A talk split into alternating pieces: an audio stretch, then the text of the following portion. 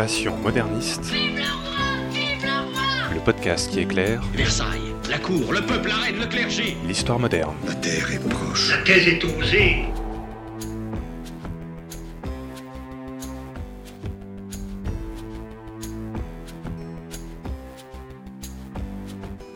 Bonjour à toutes et à tous, bienvenue dans ce nouvel épisode de Passion moderniste. Dans ce podcast, nous vous proposons de rencontrer de jeunes chercheurs en master ou en thèse qui étudient l'histoire moderne.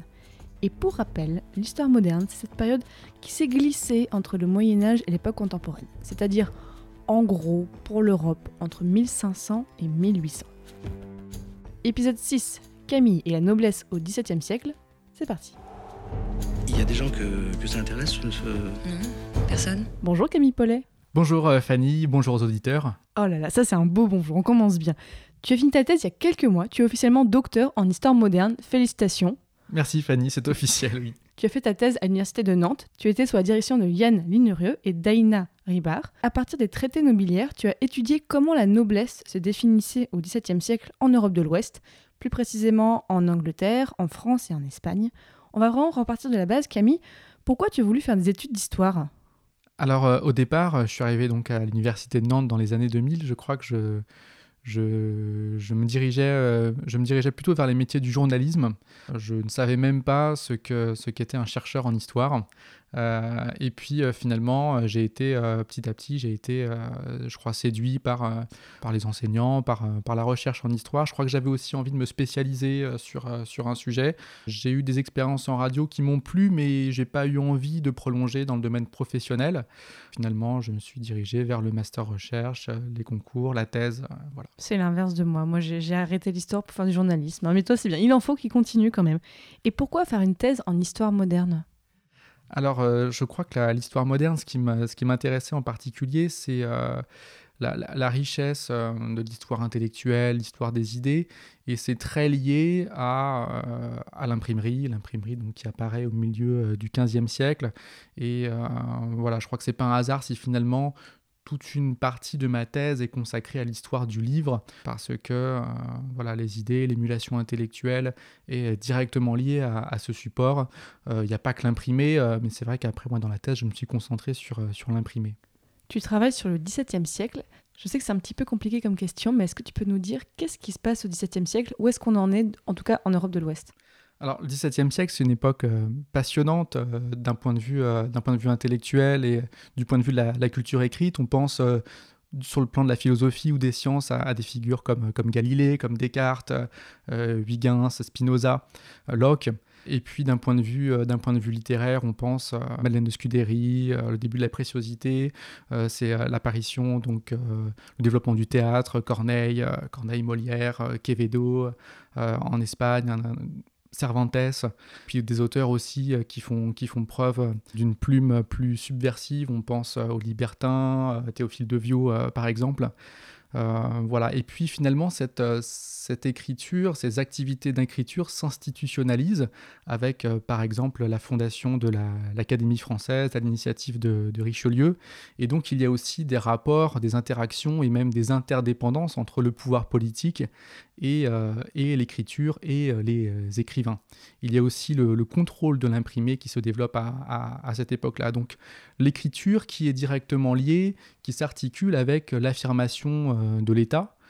Euh, donc en France, on pense bien sûr à l'affirmation de la monarchie absolue, euh, après les guerres de religion, donc Henri IV, Louis XIII, euh, Louis XIV. En Angleterre, la situation politique est euh, particulièrement perturbée. Elle est aussi en France, hein, on pense à, à la Fronde, mais en Angleterre, bien sûr, on a ces deux révolutions, ces guerres civiles euh, qui opposent euh, donc en particulier euh, le roi, euh, la monarchie des Stuarts, euh, au Parlement, où la noblesse est particulièrement investie, euh, sur fond de tensions euh, religieuses. Et puis en Espagne, euh, le contexte est encore, euh, encore différent. En Espagne, euh, le XVIIe siècle correspond à une époque de déclin.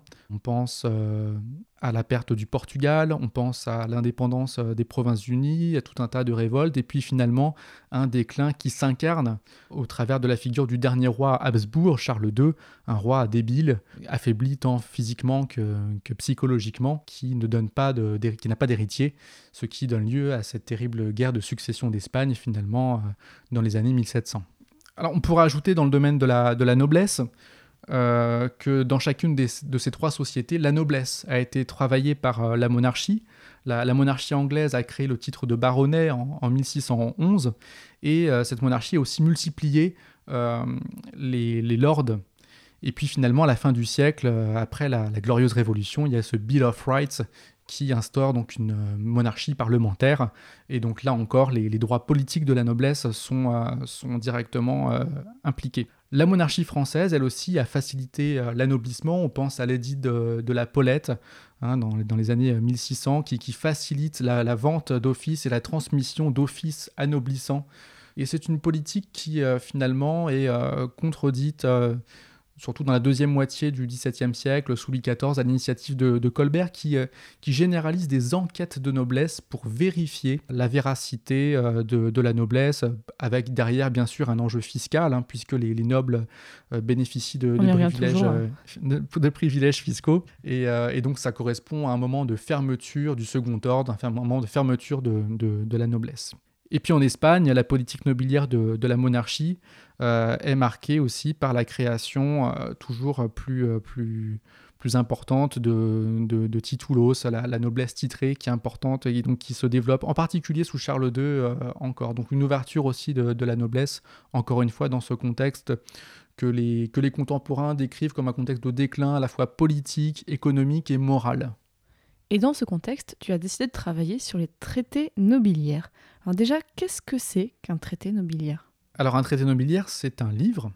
Un traité, c'est un livre euh, savant euh, sur, euh, sur une question qui traite d'une question. Et donc un traité nobiliaire, c'est un traité savant sur le thème de la noblesse. Alors c'est un petit peu moi qui, dans ce travail, ai mis en avant ce, ce- ce terme, cette expression de traité nobiliaire. C'était pas utilisé avant toi? Pas, non, pas vraiment. On, on parle beaucoup dans l'historiographie de traité de noblesse pour désigner donc ces livres euh, sur la noblesse, mais d'un point de vue juridique ou historique. Et puis il y a souvent d'autres chercheurs qui, dans d'autres études, étudient d'autres traités qui sont les traités de cour, les manuels de courtoisie, les traités de civilité, les traités d'éducation aristocratique, qu'on appelle aussi euh, les conduct books en Angleterre. Et là, ce sont plutôt des, livres qui définissent le comportement de la noblesse, qui euh, édictent des normes de comportement, mais qui, euh, ce faisant, définissent aussi euh, la noblesse. Et donc, j'ai rassemblé les deux, et c'est pourquoi j'ai euh, employé euh, euh, ce terme de, euh, de traité euh, nobiliaire. Ce sont euh, donc des livres qui définissent la, noblesse, donc de, différentes euh, manières, qui réfléchissent euh, aux moyens d'y accéder, qui, qui proposent des moyens de transmettre la noblesse, que ce soit soit par des moyens juridiques, soit par l'éducation. Mais à quoi ils servent en fait ces traités pour les gens de l'époque? Ça dépend pour qui. Il y a beaucoup de gens qui ne, lisent pas. Il y a beaucoup de gens, bien sûr, pour qui le livre, euh, qui sont à l'écart de la culture euh, écrite. Donc il y a beaucoup de gens pour qui euh, ces livres ne, servent, ne servent pas, hein, qui sont à, l'écart. Alors euh, c'est difficile à, dire. Ça dépend, pour qui. Oui, effectivement. Alors pour les lecteurs, ça peut être effectivement un moyen d'a- d'apprendre. voilà l'histoire de la noblesse, un moyen de, transmettre des, des, des valeurs, de transmettre euh, voilà, des, des normes de comportement. Il y a par exemple Antoine de Courtin qui, dans son traité de la civilité, définit tout un tas de, de normes de comportement, jusqu'à la manière de se tenir à table, comment couper la viande, quel morceau faut-il servir, euh, selon que l'on soit un invité ou que l'on soit l'hôte. Donc, euh, Donc, ça donc, peut euh, servir pour l'éducation ça aussi. peut servir pour l'éducation, ça peut servir effectivement à ceux qui accèdent à la noblesse pour euh, apprendre ces, normes, ces normes de, comportement qui n'ont pas forcément été euh, reçues dans une éducation euh, au préalable. Je crois que ces, livres ne servent pas seulement à ceux qui les lisent, ou en tout cas, je pense que ces livres ont une utilité ou une fonction sociale indépendamment de leur lecture. Ce qui me fait dire cela, c'est notamment un tableau qui a, été, qui a été peint vers 1646 par Jan van Belkamp et qui représente euh, une baronne anglaise, la baronne Anne de Clifford, avec sa famille. Et euh, sur ce tableau, on peut voir euh, des étagères murales sur lesquelles reposent ses livres. Et parmi ces livres, on trouve des traités nobiliaires. Et donc, On voit, en fait, on voit le nom des livres sur le tableau? et on voit tout à fait effectivement le nom, fou. le titre des livres avec, le, avec les, les noms d'auteurs. Alors c'est un moyen pour, pour la famille de montrer ces opérations de, patronage, puisque cette famille a soutenu des, écrivains donc en, finançant leurs activités euh, d'écriture, mais, mais, pas seulement, euh, puisqu'on peut trouver sur cette étagère, par exemple, le, livre du courtisan de, Castiglione ou encore l'Académie euh, de Pierre de, la Primaudet. Et je crois que c'est aussi un moyen, c'est un, un, symbole de noblesse aussi, puisque ces livres, sur ce tableau, sont accompagnés d'autres symboles dont on sait très bien que ce sont des symboles de noblesse, l'épée à la ceinture, le casque de chevalier, les blasons. Et donc finalement, le livre, la culture écrite, c'est pas forcément évident au début du siècle, notamment en France, mais s'impose euh, véritablement comme un critère de noblesse la pratique d'écriture, les pratiques de lecture, surtout de lecture, l'érudition, le savoir, savoir parler à la cour et donc être érudit aussi euh, fait partie de l'apanage du, noble. Et donc ces, livres dont on sait qu'ils contiennent des justifications, des opérations de légitimation de la noblesse, euh, symboliquement participent aussi euh, à faire la noblesse en fait, en tout cas à la représenter, à la symboliser. On mettra le tableau donc euh, sur le site si les auditeurs oui. veulent en savoir plus. C'est sur la description Bien de l'épisode. Tu as travaillé sur certains de ces traités nobiliaires. Comment s'est fait le choix des manuscrits? Alors tu posais une question euh, technique un peu, un, un, peu difficile et en fait c'est l'une oui, des désolé. grandes difficultés de ma, de ma thèse, euh, mais tu fais très bien de, de la poser. Euh, J'ai retenu au total 160 traités nobiliaires différents. Wow. avec les rééditions, parce que les rééditions sont quelque chose d'important ça fait plus de 500 livres. Alors effectivement, il a fallu, il a fallu euh, déterminer des, critères pour, former ce corpus. Euh, c'est très important, au moins pour, deux aspects. D'abord parce que je compare, je compare les traités nobiliaires anglais, français et espagnols, et donc qu'est-ce qu'on compare et avec quoi? Donc euh, finalement, j'ai euh, retenu euh, toute une série de critères. D'abord, je ne travaille pas sur des manuscrits. Je travaille que sur des livres, que sur des livres euh, imprimés.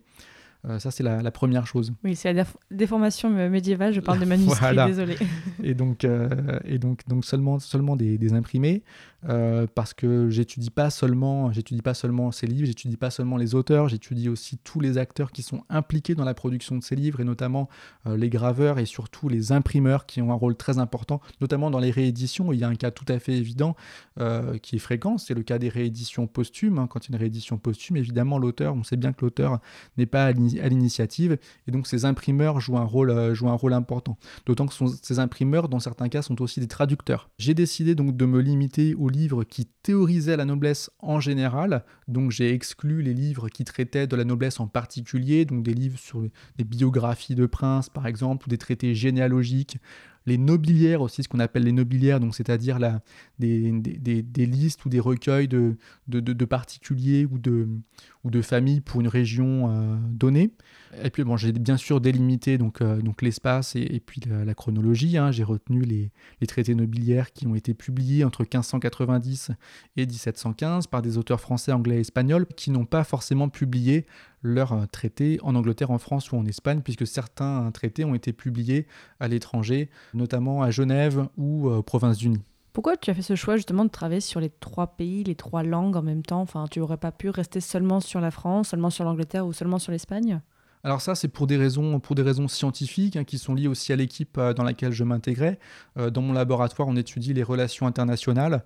C'est aussi parce que cette euh, comparaison, elle n'avait pas été faite encore. Donc voilà, il y a des perspectives scientifiques qui s'ouvraient en 1999. Alors je vais citer un historien.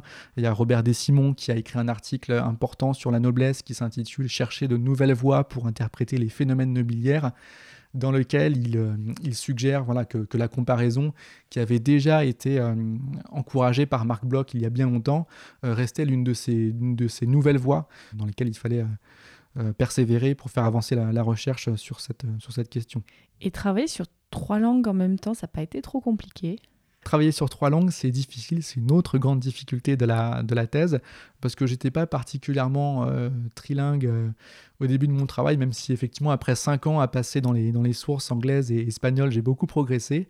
L'une des mauvaises surprises de la, de la thèse, ça a été l'anglais, parce qu'en fait je lisais, je lis l'anglais depuis, depuis longtemps, assez facilement, je peux lire les livres d'histoire en anglais euh, sans grande difficulté.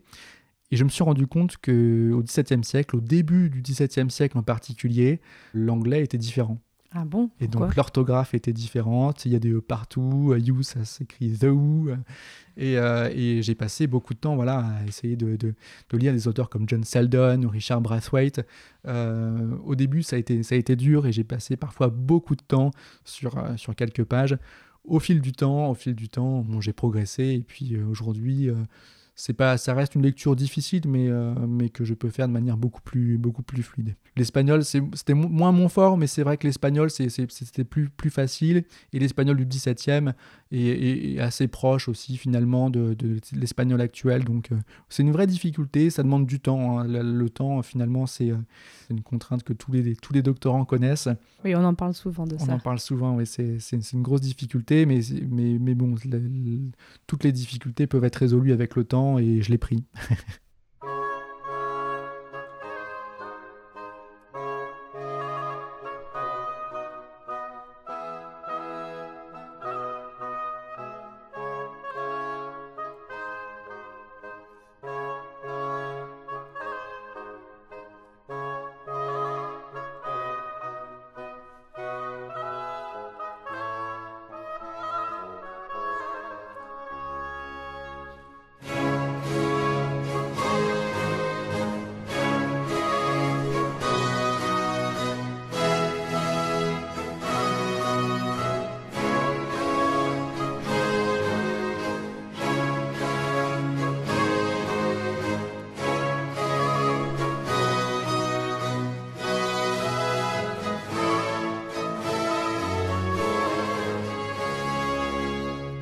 On revient à ces traités. Donc, qui a écrit ces traités nobiliaires? C'est des, nobles eux-mêmes ou pas du tout? Alors le profil des auteurs de traités nobiliaires, le profil social des théoriciens de la noblesse est particulièrement hétérogène. Pour l'Angleterre et euh, la France, dans les trois quarts des cas, on a affaire à des laïcs. En Espagne, on observe euh, au contraire une, parité, il y a un peu plus, les ecclésiastiques sont plus représentés. Parce qu'en fait, on, peut le dire rapidement, c'est que notamment au Moyen Âge, c'était surtout les, les clercs qui écrivaient. Enfin, c'est tout, enfin, tout ce genre d'écrit un petit peu. Voilà, c'était beaucoup beaucoup de clercs. Donc là, on, voit qu'à l'époque moderne, les laïcs s'emparent beaucoup plus de l'écrit, notamment avec l'imprimerie. De l'écrit, oui, effectivement, avec l'im- avec l'imprimerie. Euh, alors, ces, euh, ces auteurs ne sont pas forcément des, des nobles. Euh, des non-nobles écrivent sur, sur la noblesse. La haute noblesse est peu représentée parmi les, théoriciens de la noblesse. Ce sont surtout, euh, surtout des juristes qui sont parfois nobles par leurs offices euh, dans les parlements, euh, des officiers qui, connaissent la justice, qui ont une formation, juridique, et puis des officiers moyens également. Et puis on trouve aussi donc, ce qu'on appelle, ce que l'historiographie et certains contemporains appellent la noblesse d'épée, la noblesse ancienne. Ces gens-là aussi, quand ils ne font pas partie de la haute noblesse, théorisent la noblesse. À noter parmi euh, tous euh, ces auteurs la présence de deux femmes. C'est ce que je vais te demander, oui. Est-ce qu'on on trouve des femmes là-dedans? Effectivement, alors euh, c'est l'exception. hein, on en trouve, j'en ai, relevé deux. J'en ai relevé deux. Alors, Deux une sur combien d'auteurs en tout? Alors, c'est plus d'une centaine d'auteurs, hein, Ah donc oui, c'est c'est c'est vrai. vraiment des exceptions. Alors, il faut, rappeler que la, la pratique de l'écrit pour les femmes est, est mal vue des, des moralistes euh, à, l'époque. La lecture est incitée, alors ça dépend, souvent les, les- les moralistes définissent quelle lecture, hein, qu'est-ce que les, femmes, euh, qu'est-ce que la femme noble doit lire. On trouve ça aussi dans les traités, euh, dans les traités nobiliaires, mais effectivement, on, on observe que deux femmes ont, ont écrit. Alors, il y a un, un exemple espagnol, c'est la comtesse euh, d'Aranda, Luisa Maria de Padilla, qui a écrit quatre traités de noblesse dans les années 1630-1640, mais dans les trois premiers d'entre eux, elle l'écrit sous un prête-nom, Hmm. et donc c'est un moine augustin qui, euh, qui, prête, qui prête son nom à, à cette plume féminine. Néanmoins, il y a toute une série d'indices dans ces livres qui, euh, qui révèlent que, euh, que le moine n'est pas le véritable auteur et que ça a été écrit par une femme. Et euh, petit à petit, au fil des trois ouvrages, euh, on peut même identifier très clairement la comtesse d'Aranda. On sait que c'est elle qui les, a, qui les a écrits. Elle le dit même euh, tout à fait clairement dans le quatrième ouvrage où elle revient rétrospectivement sur les, trois premiers. Et puis il y a un exemple anglais, Bathsheba Makin, qui écrit un traité d'éducation des femmes qui est publié en 1673 et dans lequel elle défend, elle défend le droit des femmes d'écrire. Mais c'est un traité d'éducation des femmes, mais tu l'as quand même pris comme un traité nobiliaire Oui, parce que c'est un traité d'éducation des femmes de la noblesse, Oui, hein, de, la, de gentry. hein. Donc c'est un, un traité euh, adressé aux, aux gentlewomen. On a parlé des livres même, on a parlé des auteurs, maintenant rentrons dans le texte de ces traités nobiliaires. Comment on définit la noblesse au XVIIe siècle? Bah, Je sais que là, du coup, je te demande de répondre juste ta thèse, mais est-ce que voilà, comment, comment il se pense, comment on pense la noblesse à cette époque-là? Alors effectivement, une partie de ma thèse est consacrée à, la définition de la, noblesse dans ces traités nobiliaires. Le premier point très important, c'est qu'à tout au long du XVIIe siècle, dans chacune de ces trois sociétés, Angleterre, France, Espagne, la définition de la noblesse est débattue. Il n'y a jamais consensus euh, pour dire la noblesse, c'est ça. Et donc il y a plusieurs critères qui reviennent. Alors parmi eux, il y a le critère traditionnel de l'ancienneté, la naissance, le sang, qui, euh, parmi les historiens, fait l'objet d'un important débat d'interprétation. Certains historiens qui considèrent que la noblesse, euh, par le sang, par la naissance, ça renvoie à une définition juridique. Hein, simplement, la noblesse est héritée de génération en génération parmi d'autres euh, biens. D'autres historiens, au contraire, font une interprétation plutôt biologique, explicitement biologique, en disant voilà, il y a des qualités supérieures qui sont transmises par le sang. Alors cette interprétation biologique, moi je la retrouve pas, je, je, la, fais pas en lisant ces, ces traités euh, nobiliaires, même si c'est vrai que certains théoriciens de la noblesse évoquent des qualités supérieures innées, évoquent euh, l'idée que l'éducation jamais ne permet de combler les inégalités de naissance dans les facultés, dans les prédispositions des, euh, des nobles. Euh, mais je crois qu'il ne s'agit pas du tout d'un savoir biologique, il s'agit en fait plutôt, à mon avis, d'une influence de la religion, de la croyance en une intervention divine qui est évoquée dans les textes par des expressions telles que l'occulte semence, des expressions comme je, comme je ne sais quoi, il y a je ne sais quelle prédisposition dans le sang des, des, enfants de la noblesse. Et cette expression je ne sais quoi, on sait qu'elle renvoie à une mystique du sang, une intervention, euh, une intervention divine. Alors c'est plus clair chez certains théoriciens de la noblesse. Par exemple, en Espagne, il y a un théoricien qui s'appelle Guardiola, qui écrit donc dans les années 1590 et qui considère que c'est euh, Dieu qui détermine le vainqueur de la bataille. Et par conséquent, le vainqueur de la bataille sera ensuite récompensé par les honneurs nobiliaires, par le, par le roi. Et donc, il articule l'intervention divine avec le critère de la guerre et puis le critère de l'intervention du, roi. Donc il y a ces autres critères-là, un critère important qui est surtout défendu par les juristes, hein, par exemple par un théoricien de la noblesse qui s'appelle Moreno de Vargas en, Espagne, ou par un, théoricien de la noblesse provençale, euh, enfin en tout cas en France, qui s'appelle Belguise, dans les années 1660. Et euh, ces théoriciens, eux, considèrent que la noblesse doit être conférée par le roi. Aucune noblesse ne peut échapper à la grâce royale qui est conféré en récompense d'un service rendu à la monarchie, le service par la guerre ou le service par différentes charges judiciaires ou autres. D'autres critères sont, euh, avancés, euh, notamment donc le critère, j'évoquais le critère de, la guerre, le critère, euh, le critère religieux, bien sûr des critères moraux qui sont, qui sont mis en avant. Certains disent la noblesse c'est la vertu, notamment tous les traités relatifs au comportement portent sur la définition de, cette vertu morale associée à, la piété. Hein. ce sont les manières, ce sont les manières d'être exemplaires qui, euh, définissent, euh, qui définissent la noblesse. Les fonctions aussi, les fonctions peuvent définir euh, la noblesse. On pense bien sûr à la guerre, j'évoquais tout de suite les, charges. En creux, bien sûr, certaines fonctions, au contraire, certains métiers sont dérogeants. On pense au, commerce, on pense aux métiers relatifs à, l'usure ou aux métiers de bouche pour les plus déshonorants ou encore la taverne. Il y a des écarts avec les pratiques sociales. Il y a des écarts avec les pratiques sociales. On sait que dans, dans certaines régions, la noblesse, une noblesse pauvre, alors on pourrait presque se demander est-ce qu'on peut parler de, noblesse?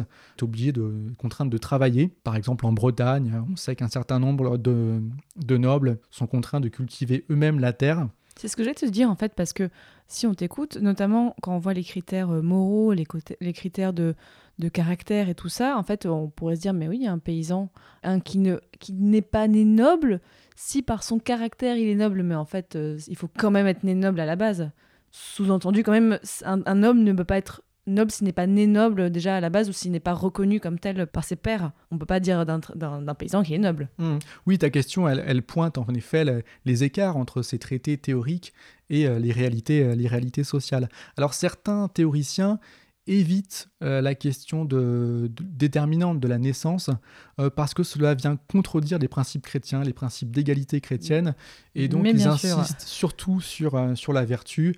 Euh, voilà. Et d'ailleurs, c'est une, une vraie question. Certains, certains théoriciens la posent très explicitement. Ils disent mais comment est-ce qu'on peut justifier la noblesse alors qu'aux yeux de Dieu, nous sommes tous, nous sommes tous égaux, nous devons être humbles? La question de l'humilité est importante aussi.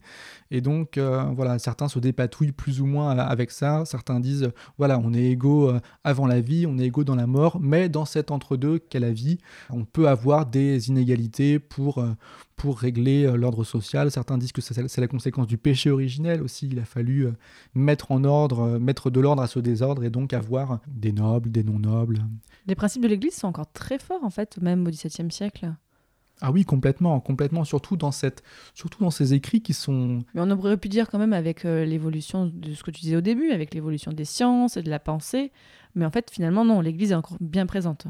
Oui, bien sûr, hein, l'Église, est très présente, la foi est très présente, et surtout, il faut bien garder en tête que j'étudie des écrits publiés, des écrits imprimés. Et parler de livres plutôt que de parler de textes, euh, ça implique euh, que ces textes soient autorisés, hein, parce que bien sûr, la censure s'exerce dans chacune des trois monarchies de façon un petit peu, de façon un petit peu différente, mais dans la mesure où il s'agit de textes euh, autorisés, euh, ils doivent nécessairement se conformer euh, à la religion, en particulier en Espagne, où les opérations de censure sont, particulièrement importantes, lourdes, hein, les procédures durent entre un an et demi et deux ans. Et les- les licences qui apparaissent au début de ces livres doivent explicitement mentionner que le traité, comme n'importe quel livre, ne présente rien de contraire à la religion catholique et aux bonnes mœurs. Donc en fait, ce qu'il y a dans ces traités, c'est quand même pas mal un discours. Ça reflète pas forcément la réalité de ce qui se passe euh, vraiment euh, de- parmi les nobles. Alors non, ça reflète pas forcément la réalité de ce qui se passe euh, parmi les nobles, mais ça c'est pas une question que je me suis posée. Je- bien sûr, je cherche pas à savoir ce qu'était le, le quotidien des, des nobles à l'époque. Ça veut pas dire pour autant que mon travail ne porte que sur des choses théoriques. Au contraire, ce qui m'intéresse, ce sont les pratiques d'écriture, les pratiques de publication. Euh, c'est ce qui m'intéresse, ce sont ces théoriciens de la noblesse. Qu'est-ce qu'ils faisaient en écrivant Ces imprimeurs, ces libraires, qu'est-ce qu'ils faisaient en publiant ces livres? Et qu'est-ce que ça faisait sur la société? C'est ça qui m'intéresse. Après, bien sûr, si on cherche à savoir ce qu'était concrètement la, noblesse, ça, ça a été étudié par beaucoup d'historiens, il faut vraiment articuler ces écrits théoriques avec les pratiques qui sont révélées par d'autres sources, les correspondances, livres de comptes, les mémoires, euh, etc. C'est là où tu fais une thèse vraiment d'histoire et pas de littérature. Parce que si tu avais fait une thèse de littérature, tu aurais pu t'intéresser seulement aux mots et pas justement à tout l'aspect euh, social qui est autour. La question évoque euh, les liens entre histoire et, et littérature, parce que justement, je, je participe aux travaux d'un laboratoire, donc le GRIL, qui est un laboratoire. Le Grill Le GRIL, ça veut dire le groupe de recherche interdisciplinaire en histoire du littéraire. C'est à l'EHESS à, à Paris. Et ce groupe euh, interdisciplinaire puisqu'il associe des historiens et euh, des littéraires. Et donc effectivement, euh, il s'agit d'étudier les textes, mais euh, d'étudier surtout la, sociologie de l'écrivain, d'étudier voilà, les interactions entre l'écriture et la société.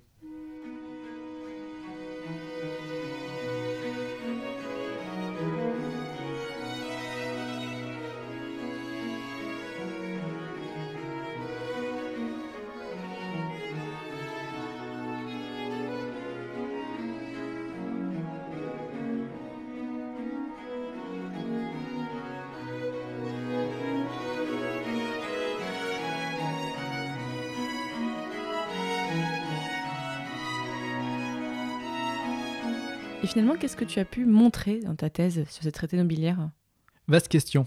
Évidemment, pour, un- pour tout jeune chercheur, hein, l'objectif, c'est de faire avancer la recherche avec, euh, avec des, choses, euh, des choses inédites. Traditionnellement, ces traités nobiliaires, c'est vrai qu'ils sont connus des historiens et ils sont souvent cités pour illustrer un propos général sur la noblesse. Voilà, on dit la noblesse, euh, patitata, euh, c'est ci, c'est ça. Et donc, on va, on va citer un, extrait de traité nobiliaire qui, euh, qui correspond. Certains historiens, j'en cite un, j'en cite un euh, Elrich un historien américain, ont travaillé précisément sur l'idée de noblesse, sur le concept de noblesse, mais encore une fois en ne citant que les textes. Moi, mon apport, c'est de considérer que, d'une part, que ces textes s'inscrivent dans des livres. hein, et donc, ça permet voilà, d'intégrer tous les métiers qui sont induits par, ces livres, de rappeler que ces livres euh, sont contrôlés, euh, de rappeler aussi que ces livres circulent, c'est parce qu'on regarde des livres qu'on peut euh, observer des itinéraires, des circulations depuis l'atelier des imprimeurs jusqu'aux bibliothèques des particuliers, en passant par les boutiques des libraires. Et puis l'autre, l'autre apport qui est un petit peu nouveau pour cette question-là, c'est d'étudier les pratiques d'écriture, c'est-à-dire savoir que fait un théoricien de la noblesse lorsqu'il écrit un traité, un traité nobiliaire. Prenons un exemple. Un exemple anglais, John Selden, qui est un juriste, qui a écrit sur des, tas de sujets, qui a écrit sur, sur les droits de l'Église, qui a écrit sur le droit maritime. Et au début de sa carrière, il a écrit un très riche traité de noblesse, très très érudit quelles sont ses intentions quand il écrit, on ne peut pas le savoir, on ne peut pas connaître les intentions d'un auteur, même s'il en déclare, souvent euh, c'est pas fiable. Mais ce qu'on observe, c'est que quelques années plus tard, il est recruté par la Chambre des Lords pour euh, produire une étude sur les, privilèges de, ces lords. Et donc incontestablement, même si ce n'était pas son intention, peut-être que ça l'était, on ne peut pas le savoir, ce traité de noblesse a permis de publier son érudition, lui a permis de faire connaître son savoir juridique, ses qualités de plume, et a servi euh, son parcours professionnel. Il s'agit à chaque fois de regarder ce que font les, théoriciens de la noblesse en, écrivant, parce que ces écrits, ils agissent. Ces écrits, ce ne sont pas forcément une représentation de ce que les gens pensaient. Ça, encore une fois, c'est difficile d'établir une analogie entre ce que les gens pensent et puis ce qui est écrit dans des livres, surtout quand on sait que ce sont des livres contrôlés et que par conséquent, tout ne peut pas être, tout ne peut pas être dit. Mais ces écrits, ils agissent, ils contribuent à, défendre un point de vue politique, à défendre un point de vue politique sur la noblesse et il contribue parfois à réformer moralement euh, une société, à réformer les élites, il contribue à fermer la noblesse, à empêcher qu'elle s'ouvre à, d'autres, ou au contraire, il contribue à donner les moyens par l'éducation, par des normes de comportement, il contribue à, donner des, clés, des outils pour accéder à la noblesse. Donc ce sont, il y a vraiment une interaction entre, entre société et, et écriture, et, ça, ça c'est assez, nouveau dans la manière de, traiter le sujet. Donc les pratiques d'écriture et puis, et puis le livre, le support imprimé. Euh, voilà, ça c'est je crois les, deux grands apports de, ma thèse. Ta thèse a duré 5 ans, tu l'as soutenue il y a quelques mois, à l'heure où on enregistre ce podcast. Oui. Comment tu vas aujourd'hui? C'est une, une, bonne question. C'est vrai que ça a été, ça a été très dur euh, à, à, la fin, notamment parce que j'étais euh, contraint par, par le temps. je ne sais pas si je peux en parler. Oui, je peux en parler. Euh, j'ai eu la chance d'avoir un financement ah euh, par, par, la, région, la région Pays de la Loire. Ce qui est plus délicat, c'est que euh, j'ai appris sur un tard que, que j'étais contraint de, de, soutenir en moins de, moins de 5 ans. Alors c'est vrai que c'est pas mal, 5 ans, mais, euh, mais j'ai eu beaucoup de difficultés, ça m'a pris beaucoup de temps cette thèse, le corpus est très riche, et surtout j'ai appris ça sur un tard, un an et demi avant la fin, on m'a dit qu'il fallait nécessairement que je, que je soutienne, et il y avait même une, menace financière hein, sur mon laboratoire qui a, qui a, pesé très importante. Euh, C'est-à-dire que si tu soutenais pas en moins de 5 ans, ton laboratoire en, pâtirait? En pâtirait, euh, c'est-à-dire qu'un tiers de ma subvention ne serait pas versé et serait et devait être, euh, voilà, ne serait pas versé à l'université, qui, aurait, qui aurait répercuté ce manque à, mon laboratoire, ce qui l'aurait mis dans très grandes difficultés. Ça a provoqué beaucoup de tensions dans mon, dans, mon laboratoire à, Nantes. Et euh, voilà, d'une manière générale, c'est vrai que la, la, pression qui est mise sur les doctorants pour, pour soutenir plus vite, elle peut avoir des conséquences assez, assez terribles. Quoi. Sur, d'abord sur la qualité de notre travail, c'est vrai qu'il a fallu là se, se presser, puis sur nos, sur nos vies, là je rentrerai pas dans le détail, mais c'est vrai que ça m'a beaucoup coûté.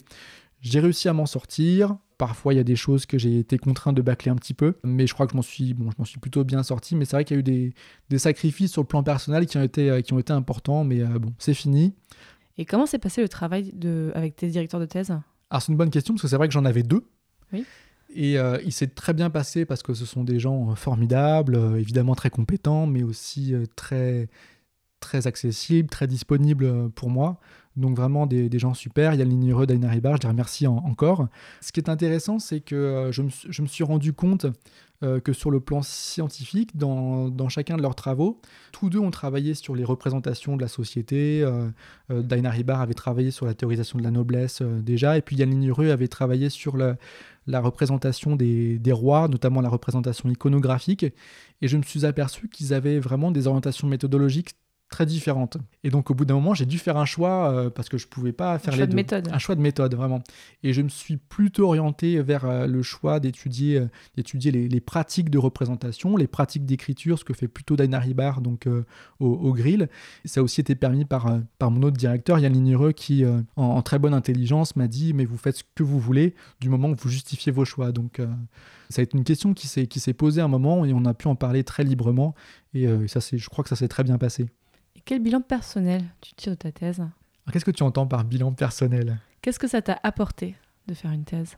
Je sais pas, c'est vrai que c'est une épreuve. Bah, c'est vrai que ça m'a beaucoup enrichi, j'ai beaucoup appris sur, euh, sur l'histoire. Moi, ça avait- ça m'a procuré une, euh, quand même une satisfaction personnelle d'être arrivé au bout, d'avoir euh, d'avoir apporté quelque chose à, à la recherche, même si quelque part j'ai l'impression que c'est pas fini. J'ai l'impression que c'est pas fini parce que aujourd'hui l'un des objectifs ce serait de faire un livre à partir de cette thèse et donc de, publier mon travail, de le rendre acc- accessible et voilà de faire véritablement avancer la recherche avec un, livre euh, qui, soit, publié. Donc euh, Et qu'est-ce que tu fais depuis quelques mois? J'espère que tu te reposes un petit peu quand même ou pas? Alors non, non, non, je ne me repose pas parce que donc j'ai soutenu donc en janvier 2019 et en parallèle je suis enseignant à, à Nantes. J'étais euh, à terre, attaché temporaire d'enseignement et de recherche. C'est un CDD d'un an en fait. Je suis enseignant chercheur pendant pendant un an. Donc d'abord il y avait toutes les copies du premier semestre que j'avais mis euh, j'avais mis de côté qui me sont tombées dessus, la préparation des cours. Donc là ça commence à se terminer, ça commence à aller mieux. Euh, mais c'est vrai que j'ai absolument pas eu le temps de m'ennuyer ni de me reposer, pas véritablement de me, reposer. Et puis en parallèle, je continue euh, donc euh, la recherche. Il y a ce projet de livre. J'ai eu l'occasion de communiquer aussi. Il y a des articles qui sont sur le feu. Donc, euh, donc l'enseignement et la recherche se poursuivent. Pour finir cet épisode, Camille, je voudrais te demander quel conseil tu donnerais à quelqu'un qui hésite à se lancer dans une thèse? Parce que toi, c'était pas évident au début. Qu'est-ce qui, toi, a fini par te convaincre de te lancer dans une thèse? Alors j'aurais pas forcément envie de le convaincre. Je crois que si on veut faire une thèse, il faut être sûr de le vouloir parce que c'est une épreuve qui s'inscrit dans, le temps long. Euh, tout le monde ne parvient pas à aller au bout. Euh, ça aurait pu m'arriver. hein, la question s'est posée, notamment au début où ça a mal, ça a pas mal flotté. Donc voilà, d'abord peut-être soyez sûr, peut-être avant de commencer, étant donné qu'il y a des contraintes de temps qui sont de plus en plus fortes, peut-être bien définir le sujet, bien définir le corpus, s'assurer d'avoir de, bonnes relations avec le directeur ou les directeurs, et ça c'était une grande chance euh, pour moi. Donc voilà, une fois qu'on a tout ça, une fois qu'on est sûr de vouloir se lancer sur un travail de plusieurs années, je crois qu'on peut y aller. Mais il ne faut pas hésiter, je pense, à préciser les choses avant de commencer et surtout avant de s'inscrire.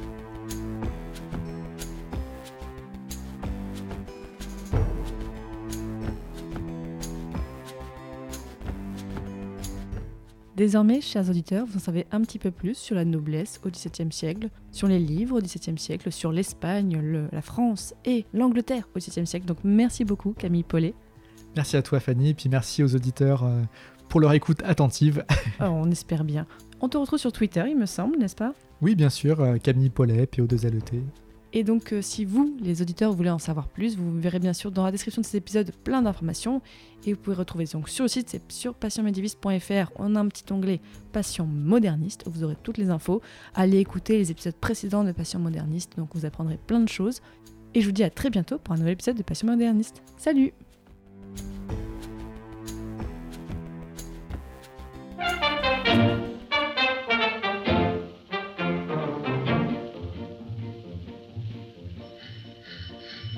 Allô? Allô, allô, James. Quelle nouvelle?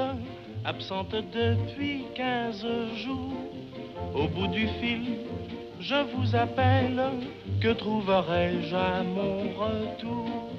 Tout va très bien, Madame la Marquise. Tout va très bien, tout va très bien. Pourtant il faut, il faut que l'on vous dise, on déplore un tout petit rien, un incident, une bêtise, la mort de votre jument grise. Mais à part ça, Madame la Marquise, tout va très bien, tout va très bien. Allô, allô, Martin Quelle nouvelle? Ma jument grise, morte aujourd'hui? Expliquez-moi, cocher fidèle, comment cela s'est-il produit?